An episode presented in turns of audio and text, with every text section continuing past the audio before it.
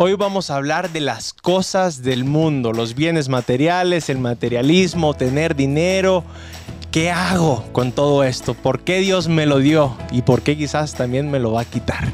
¿A mí qué? Un espacio abierto para afrontar las dudas más importantes de la vida. Comenzamos. Bueno, comenzamos con una pregunta curiosa y es, padres, ¿qué les gusta hacer en su tiempo libre? Si es que tienen tiempo libre. A mí me gusta tocar la guitarra y jugar videojuegos. A mí me gusta crear cosas, inventar, sobre todo cosas de armar, desarmar, todo eso. A mí me gusta ayudar a los demás. Entre otras cosas. Qué bonito. 23 minutos, comenzamos. Entonces, hoy el tema es el materialismo. ¿Alguien me podría un poco definir, explicar qué es el materialismo? Pues es como el apego a todas las cosas que yo puedo tocar, o sea, el, el quitarme, digamos, la parte de, del propio valor como persona y comenzar a centrarme en las cosas que puedo poseer, que puedo tener, últimos gritos de moda, dinero, posesiones, todo eso. ¿Hay algo de positivo en el materialismo? ¿O es todo negativo? Digo, materialismo puede ser también, es una corriente filosófica que dice que lo único que existe es lo material, ¿no? Y dejaría fuera toda la, todo el ámbito espiritual. Eh, positivo, pues todo lo que Dios hizo es bueno, incluido lo material, entonces es bueno. No, no podemos decir entrada que las cosas materiales son malas, ciertamente no. Eso sería que un maniqueísmo, si no me equivoco, creer que las cosas físicas son malas. Igual Platón tenía como esta visión de que nuestro cuerpo material, físico, es una prisión y esperamos morir para poder liberarnos. Esa visión es equivocada. Nuestro cuerpo es bueno y nuestra alma es buena. Bueno, y vemos que tantas personas hacen sacrificios inmensos por ganar dinero. Eh, ¿Eso está bien? Quizás arriesgar tu vida familiar por ganar un poquito más de dinero o tener dos turnos, pero a veces hay personas que tienen dos turnos, pero porque lo necesitan. La relación entre el hombre y el dinero, ¿cómo la ven ustedes? ¿Cómo creen que es una correcta relación? Pues el dinero en cuanto tal no es algo malo, es algo neutral. O sea, el dinero en cuanto a realidad no tiene una, una calificación moral. La calificación moral se la da el uso que le da cada hombre, cada persona, cada ser humano. ¿no? Entonces, en ese sentido, si yo utilizo el dinero o veo el dinero como un fin, obviamente es donde está mal. Si yo nada más quiero ganar, ganar, ganar, ganar, ganar, para tener más, más, más, más, para viajar más, más, más, más, a costa de mi salud, de mi unión familiar, de mi espiritualidad, de mi apostolado, es donde está mal. El dinero nunca puede ser un fin. Pero si una persona, por ejemplo, tiene que trabajar, como usted decía, dos turnos porque su hija está enferma y necesita pagar las medicinas, bueno, el fin no es el dinero, el fin es la salud de su hija. En ese sentido es algo que pudiera ser positivo. Yo no sé qué tan cierta sea la anécdota, no soy experto en Santa Teresa de Jesús, pero dicen Santa Teresa sola no puede nada. Teresa con Dios puede muchas cosas, pero Teresa, Dios y el dinero lo pueden todo. ¿no? O sea, e- e- es necesario el dinero para hacer cosas tan necesarias como construir una, una iglesia, ¿no? Obviamente para alimentar a la familia, pues hace falta dinero y hay que dedicarse a trabajar para conseguirlo. Y si estoy bien económicamente, y, pero, pero siento este deseo de ganar más dinero, ¿es lícito? ¿Está bien? O sea, volvemos a lo mismo. Si es nada más para tener, almacenar y acumular, pues estoy mal, porque ni siquiera estoy disfrutando lo que ya tengo, ¿no? O sea, si yo he conseguido un patrimonio, lo he ido haciendo crecer y ese patrimonio, mi finalidad es pues no causar molestias a los demás tal vez en mi vejez y poder ser autosuficiente cuando me jubile, poder dejar una herencia a mis hijos, a mis nietos, que no tengan que empezar de cero, sino que puedan construir desde ahí su vida, está bien, pero si creo que ya más o menos todo eso lo tengo asegurado y simplemente me clavo en seguir trabajando solo por tener dinero y acumular dinero, ahí es lo que decía el Adolfo, pues ya quité mi visión de lo importante para centrarlo en el dinero por el dinero. Sí, ¿por qué quieres tener más dinero? ¿Para qué quieres tener más dinero? O mejor todavía, ¿para quién quieres tener más dinero? Si es solo para ti, para ser más poderoso, para decir que puedes más, para que, pues está mal, ¿no? Pero si yo quiero hacer más dinero porque a través de eso voy a crear más eh, puestos de trabajo, voy a poderles pagar más a mis, a mis empleados, voy a poder dar más limosna, etcétera, etcétera, pues creo que es algo que pudiera ser bueno. Yo le recomendaría a esta persona que quiera hacer mucho, mucho, mucho dinero, que se ponga un porcentaje un porcentaje, no una cantidad, sino un porcentaje, normalmente se recomienda el 10%, de ahí viene el diezmo, de limosna. Da el 10% de todo lo que ganas de limosna. Si ahorita ganas 10 millones, pues da un millón. Si ganas 100 millones, da 10 millones. No me quedo sigue, y sigo dándole un millón, ¿no? Si ganas mil, da 100. Luego le paso la cuenta del banco a esa persona para que nos ayude aquí en el Club Zenit.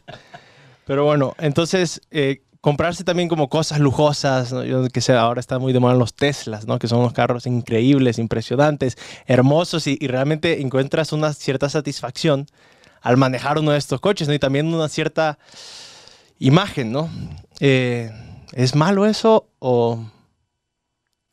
No, no. eh, si estás cumpliendo con tus deberes con tu familia eh, y aparte cumples, digamos, con tus deberes de cristiano, incluido el dar la caridad, y aún así te sobra suficiente dinero para comprarte un buen coche, pues adelante, ¿no? Es, fruto de tu trabajo y puedes disfrutarlo. Pero sí, yo diría, primero eh, revisa que estás cumpliendo tus obligaciones con tu familia y también con la sociedad. Y otra cosa, si crees que el tener el coche es lo que te va a definir, pues ya estás mal, ¿no? Porque incluso puedes llegar a ser lo contrario que decía el padre Israel, que sacrificas a tu familia, sacrificas, Mm. el- o sea, muchísimas cosas solo por ese coche. Una cosa es que tengas lo suficiente y que digas, bueno, puedo tenerlo, puedo mantener el coche, no voy a desperdiciar, pero me doy cuenta que a mi alrededor hay muchísima pobreza, que mis trabajadores no tienen lo suficiente, que llego en ese coche a mi lugar de trabajo y al final mis trabajadores lo ven y dicen, pues nos tiene como esclavos, ¿no? Mm. Sea, aunque no lo expresen, aunque no se manifiesten, aunque les pagues bien, pero aún así ellos dicen, oye, pues tampoco, o sea, habría que llegar a esos extremos, ¿no? De hacer que los demás sientan que realmente estás por encima de ellos o que los estás usando para eso. Subrayo ahí lo que está hablando, me parece un tema interesante. Nosotros cristianos, católicos, si tenemos gente bajo nosotros en, en- en nuestras empresas, asegurarnos que les pagamos lo suficiente, que tienen la, eh, que, que trabajan en, en, ¿cómo se Condiciones dice? En dignas. condiciones dignas, gracias Padre. Eh, porque a veces pues somos de ir a misa y somos de ir a la iglesia y, y predicar del amor y a final de cuentas descuidas a, a la gente que depende de ti. Entonces, nuestro primer testimonio como cristianos yo creo es cuidar a esa gente que Dios ha puesto también en nuestras empresas para que les ayudemos. Sí, yo creo que requiere de muchísima mm, libertad interior, también de muchísima virtud, el no permitir que esas cosas, que esos pequeños o grandes lujos que, nos podemos dar, que no vayan penetrando y cambiando tu corazón, ¿no? O sea, que no sean como una gotera que está ahí, que al inicio no parece que no está haciendo nada, pero a base de estar, estar, estar, estar, de repente la humedad va creciendo, ¿no? Entonces yo diría que requiere, entre comillas, de mucha valentía de un cristiano el, Sí. el decir, no, a mí no, no me importa el coche en cuanto no, no es un fin, pero lo voy a tener. Híjole, pues bueno, Mm. reflexiónalo muy bien, purifica bien tu intención, no tiene nada de malo tenerlo, no estoy diciendo que sea malo, pero sí hay que tener cuidado porque esas cosas se nos pueden ir permeando poquito a poquito y después sí terminamos dándole un valor que no tiene. Y el día en que no lo puedas tener, o el día en que te tengas que endeudar para tener algo así, que, ¿hasta dónde? O sea, ¿hasta dónde llega ese, ese, ese punto? ¿Cuál es el punto de equilibrio? Yo recuerdo el profesor de griego que teníamos allá en Salamanca, nos contaba que él conoció un caso, vio el caso de una señora que pues quería dar la imagen de que tenía buen nivel, buen estatus y se compró un carrazo, pero pues por eso se endeudó. Entonces no pudo pagarle al banco y el banco fue y le, le quitó la casa, le quitó los muebles, le quitó todo y ella lloraba, el coche no me lo quiten, el coche no me lo quiten. Y se quedó a dormir al menos en el coche, eso pudo guardar, ¿no? Pero era la imagen de, pues mira en qué coche llego, ¿no? Pero sacrificó todo lo demás. Ahora pensando un poco más en los jóvenes que quizás se tienen que vestir a la moda, ¿no? Y tienen que tener los tenis que de última generación, que son, pues también cuesta mucho, o la ropa, ¿no? Como pues, ellos dicen, pues tengo que encajar en la sociedad, no tengo que, pues sí, intentar ser popular, ¿no? En, en la sociedad y parte de eso es, pues sí, tener una camisa a la moda, unos tenis buenos y, de- y demás. Eh, ¿Hay algún problema o, o- o no pasa nada? O sea, puedo irme a comprar una camisa de O sea, yo creo que volvemos a lo mismo, ¿no? Si por estar comprando eso descuido cosas como el pago de mi colegiatura o le exijo a mis papás más de lo debido o este chavo de pronto estudia afuera y realmente está casi sin comer por tener que tener esa ropa porque sus papás pues no están ahí con él físicamente y no les dice nada, pues ya está cayendo en un error, ¿no? Sí, también si yo pongo como condición para ir a una fiesta el tener es cierto tipo de ropa, como condición para ir a, a jugar fútbol el tener la camiseta súper especial del Necaxa firmada por los jugadores que, que el padre quisiera tener, pues va a ser algo que no debe de ser, ¿no? O sea, cuando otra vez ya la condición de mi valor o la condición de la aceptación de los demás hacia mí es la ropa que yo traigo, están aceptando tu ropa, no te están aceptando a ti. Entonces, ¿te quieren por lo que eres? ¿Son tus amigos de verdad? Pero es que todos lo hacen. Pues comienza con un cambio tú. O sea, si tú no comienzas, ¿quién va a comenzar? Alguien tiene que comenzar. Comienza tú con tus amigos más cercanos. No tienes que tener cierta ropa para que te acepten. Te tienen que aceptar a ti, no tu ropa. Un buen reto, no sé, sería comprar ropa, digamos, a la moda, pero no ir a las tiendas más caras, sino buscar ahora sí unos similares y, y comprar, pues que no tenga la marca, aunque se vea bien y todo, pero que no sea de marca. Eh, como dice el padre, a ver si me aceptan o por mi ropa o por lo que soy, ¿no? Y saber, saber distinguir eso. Es difícil, pero, pero es un buen reto que podemos hacer. No me acuerdo si era Aristóteles el que decía que la, que la amistad tenía como fundamento bienes. O sea, eran bienes que nos unían. ¿no? Entonces, tú y yo tenemos un bien en común, eso nos une. Mientras más fuerte sea el bien, más fuerte va a ser la amistad. La ropa es buena, claro, es un bien. ¿Nos puede unir la ropa? Sí, nos puede unir. Pero es un bien tan efímero, tan rápido, que cuando se destruye, pues esa amistad se separa. ¿no? En cambio, si esa amistad se fundamenta en un bien mucho más fuerte, como puede ser, este, no sé, el, ayudar a los demás, es mucho más fuerte. Pero si es un bien todavía más fuerte, que es Dios nuestro Señor, pues esa amistad prácticamente va a ser indestructible. ¿no? Entonces, ¿en qué bien estás tú fundamentando tus amistades? Porque esa es la fuerza que va a tener tu amistad. Ahora hablemos más en positivo todavía. El- la pobreza evangélica. ¿Qué nos invita Jesús cuando nos dice que sean pobres? a que vivamos de cara al cielo. Al inicio el padre dijo, tal vez los bienes que tal vez te van a quitar, o sabe qué dijo. Al fin de cuentas, ¿qué nos vamos a llevar? Nada. Yo no sé si sea cierto o no, pero un, un cuentecillo, una florecilla de Alejandro Magno, que decía que él cuando se muriera quería que fuera, que su féretro fuera llevado por, eh, por sus, sus médicos. Que estuviera abierto, que echaran todos sus tesoros en el camino hacia el cementerio y que trajera las manos así hacia afuera en el féretro. ¿no? Y le preguntaron, ¿y por qué? Bueno, porque quiero que vean que ni los mejores médicos del imperio pudieron curarme y que las cosas que yo gané aquí se quedan aquí y que yo me voy vacío a donde me tenga que ir. ¿no? A fin de cuentas, ¿qué nos vamos a llevar? El amor, nada más. Sí, y otra cosa yo creo que nos invita a la pobreza evangélica es a vivir con confianza en Dios, ¿no? O sea, no es la pobreza por la pobreza, sino que en el fondo nos está invitando a confiar en Dios, que como dice el Evangelio, pues Dios viste a las flores, que como ni Salomón en todo su esplendor se vistió, ¿no? O da de comer a los pajaritos, que no se tienen que preocupar por la comida.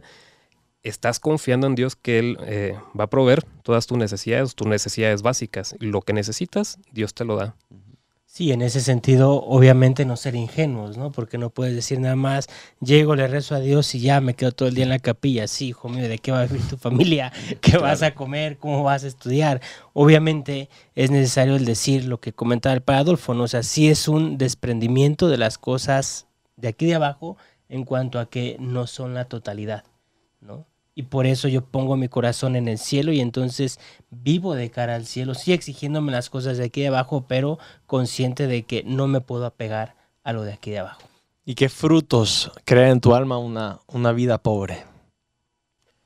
Pues el principal, yo creo, una grandísima libertad de ir pasando y a veces como religiosos, o sea, me ha tocado ir con chavos y uno va pasando y ve cómo están ellos de pronto a veces con apegos y te, y te pregunta, ¿no? Eh, padre, pero ¿por qué usted no, no compra esto? ¿Por qué no aquello? ¿no? Cuando sales con ellos y, y los llevas de compras de pronto en alguna peregrinación dices, porque no lo necesito, ¿no? Y ellos se te quedan viendo como, bueno, ¿cómo que no lo necesito? ¿Para qué lo quieres? Es que todo el mundo lo tiene, pero no lo necesitas, ¿no? Entonces, yo creo que un fruto es que te da una libertad grandísima de ir caminando y decir, no necesito esto, no lo compro. te permite también centrarte en las cosas que de verdad valen, que es Dios, la familia, los amigos. Me acuerdo las cosas que más me impactaron cuando después de dos, tres años estaba yo en el seminario y regresé a mi casa, antes, antes de que entrara yo al seminario me gustaba mucho ir a las plazas con mi familia, caminabas, veías, quizá te comprabas algo, una playera, algo, ¿no? Eh, y ya cuando regresé, ya con, con, votos religiosos, con voto de pobreza, me dijo mi familia, vamos a, la plaza a caminar. Y vamos, y yo ni siquiera me paraba en las tiendas, pero porque pues digo, al final no lo voy a comprar, ¿no? Ando vestido de negro, no, no, no, no necesito esas cosas. Entonces, realmente te ayuda a centrarte, pues lo importante es que estoy aquí con mi familia, mm. disfrutando el momento, caminando y, lo demás, lo tenga, no lo tenga, pues no, no, no añade ni quita nada a mi vida realmente. La pobreza evangélica también te ayuda a disfrutar el momento. Entonces, a no estar pensando en lo que no tengo, sino en agradecer lo que tengo. Si tengo poco, lo disfruto. Si tengo mucho, también lo disfruto. ¿no? Pero disfrutar el momento. ¿Cuántas veces nos la pasamos pensando en lo que quisiera, quisiera, quisiera? Y con el tiempo, a lo mejor ni lo alcanzamos o lo alcanzamos y decimos, qué bien, pero me perdí de todo esto por andar pensando en la otra cosa. ¿no? Entonces te da esa, esa capacidad de vivir el momento en profundidad. Sí. ¿Y cómo las cosas materiales te pueden llevar a Dios? Eh, San Ignacio tiene uno de sus principios que es tanto cuanto. ¿no? Utiliza las cosas tanto, en tal cantidad, en cuanto te acercan a Dios. ¿no? Ciertamente utiliza la creación, eh, utiliza cualquier medio que tengas a tu alcance en la medida en la que te va, te va a llevar a Dios, ¿no? Ya cada cosa depende. El deporte, por ejemplo, pues el deporte te lleva a descansar eh, para que luego puedas llegar también al, trabajo sin, sin, nervios, sin presiones, mejor físicamente, o llegar a la capilla y poder rezar, ¿no? En un mejor estado físico y de ánimo. Entonces, todo, todo, tanto, lo usas tanto en cuanto te ayuda a acercarte a Dios. Sí, además, nada, nada de lo que existe, de lo que creó Dios, es malo. El problema es cómo lo usamos. Pero si yo lo uso de acuerdo a ese, a ese orden que Dios nos, nos creó, pues es muy bueno. Entonces, las criaturas, claro que me llevan a Dios. Disfrutar de una rica comida, dices, es que, es que se pasó Dios. Y qué bonito. El otro día me hacían como esa, ese símil. Unos, chavos que estudiaron em, gastronomía. Decía, padre, es que es ayudarle a Dios en su creación. Dios me da los tomates por un lado, me da las manzanas por otro, me da el vinagre por otro, el aceite por otro. Y a mí me toca crear, entre comillas, un plato nuevo con esto que Dios me regaló. Y, y, de verdad el chavo me decía, con esto me acerco a Dios, disfruto de la creación de Dios. Qué padre. Sí. incluso a veces cosas de la misma tecnología, ¿no? De uno se da cuenta y dice, qué inteligencia le dio Dios al ser humano y cómo el ser humano pues ha llegado de verdad a potenciar al máximo lo que Dios le dio para ir logrando estos medios que al final pues nos van ayudando a todos, ¿no? ¿Qué sentido tiene el décimo mandamiento? ¿no? Ese, no desearás los bienes ajenos. Un sentido profundo. Sí, el séptimo, el séptimo mandamiento te dice no robarás, pero el décimo mandamiento baja a, a las causas. Si robas es porque deseaste primero los bienes del otro. Entonces, este mandamiento nos invita a analizar nuestros deseos, ¿no? ¿Qué, qué, qué es lo que nos mueve, qué es lo que queremos? Y estar atentos a, pues a no, no desear cosas que no necesitamos o que en cierto momento nos podrían hacer mal, ¿no? Y, pero decíamos también al inicio, ¿no? Puedes eh, tener anhelos de querer conseguir más dinero y esto sí te va a ayudar a ti, a tu familia. Nada más hay que, eh, pues poner en la balanza estos anhelos, estos deseos. Yo creo que ese es el gran desafío que tenemos todos los seres humanos, el balance de nuestra vida. O sea, tenemos que, que tener un equilibrio en nuestra vida espiritual, en nuestra vida material, social, familiar, personal. Tenemos que tener un equilibrio y siempre estamos como un, como un malabarista, ¿no? A ver que no se nos caigan. Pero hay bolas que podemos dejar caer y no pasa nada. Pero hay otras que si dejamos caer, se rompen. Y eso es lo peligroso. Entonces, creo que este tema nos ayuda a reflexionar cómo estoy viviendo el equilibrio en mi vida. ¿A qué le estoy dando más importancia que no debo darle tanta importancia? No solo a los bienes materiales, también pueden ser algunas otras relaciones o algunos, algunas acciones que hago, no sé pero sí cómo estás viviendo equilibradamente.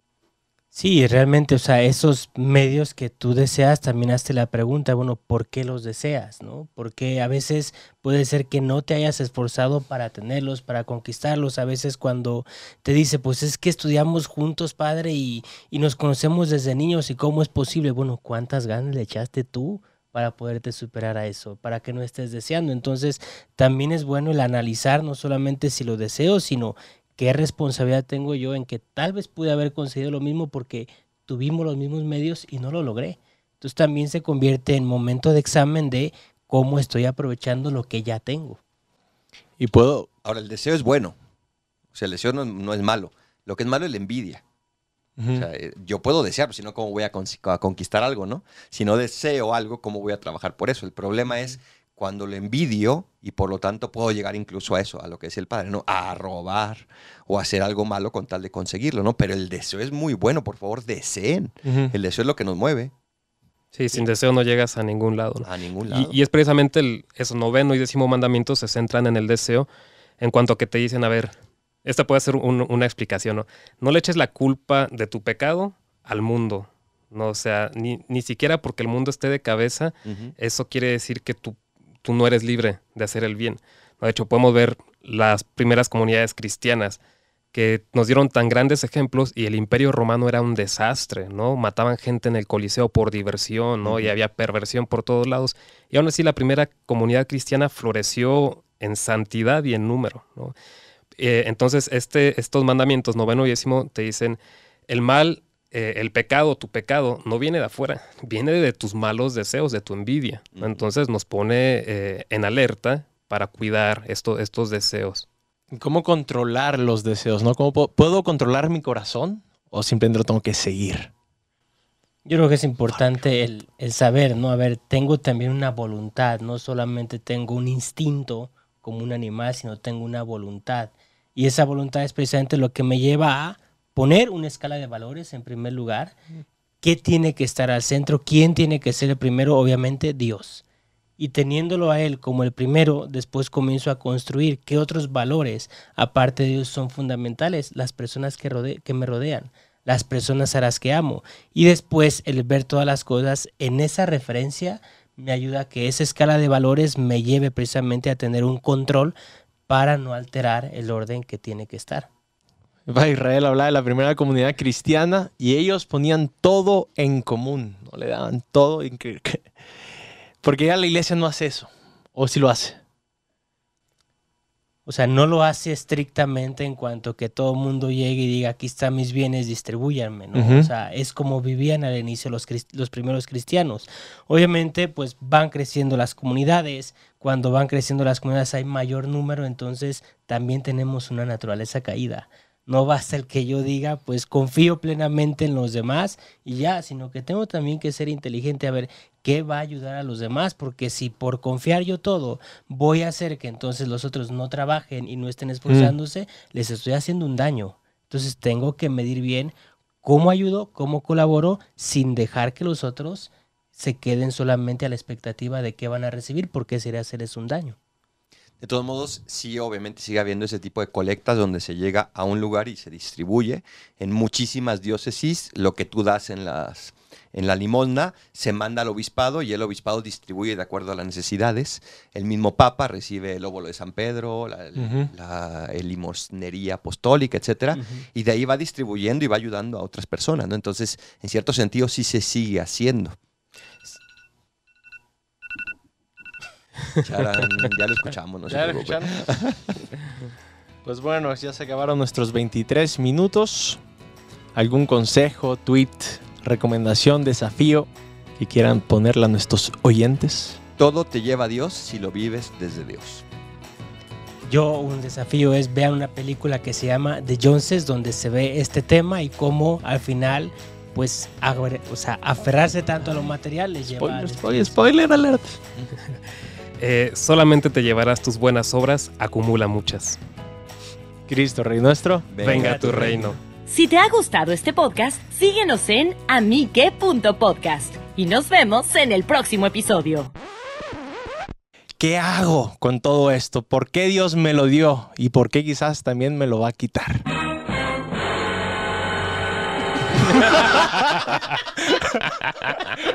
Oye, ¿verdad? En la muerte. No. Yo creo que quedó.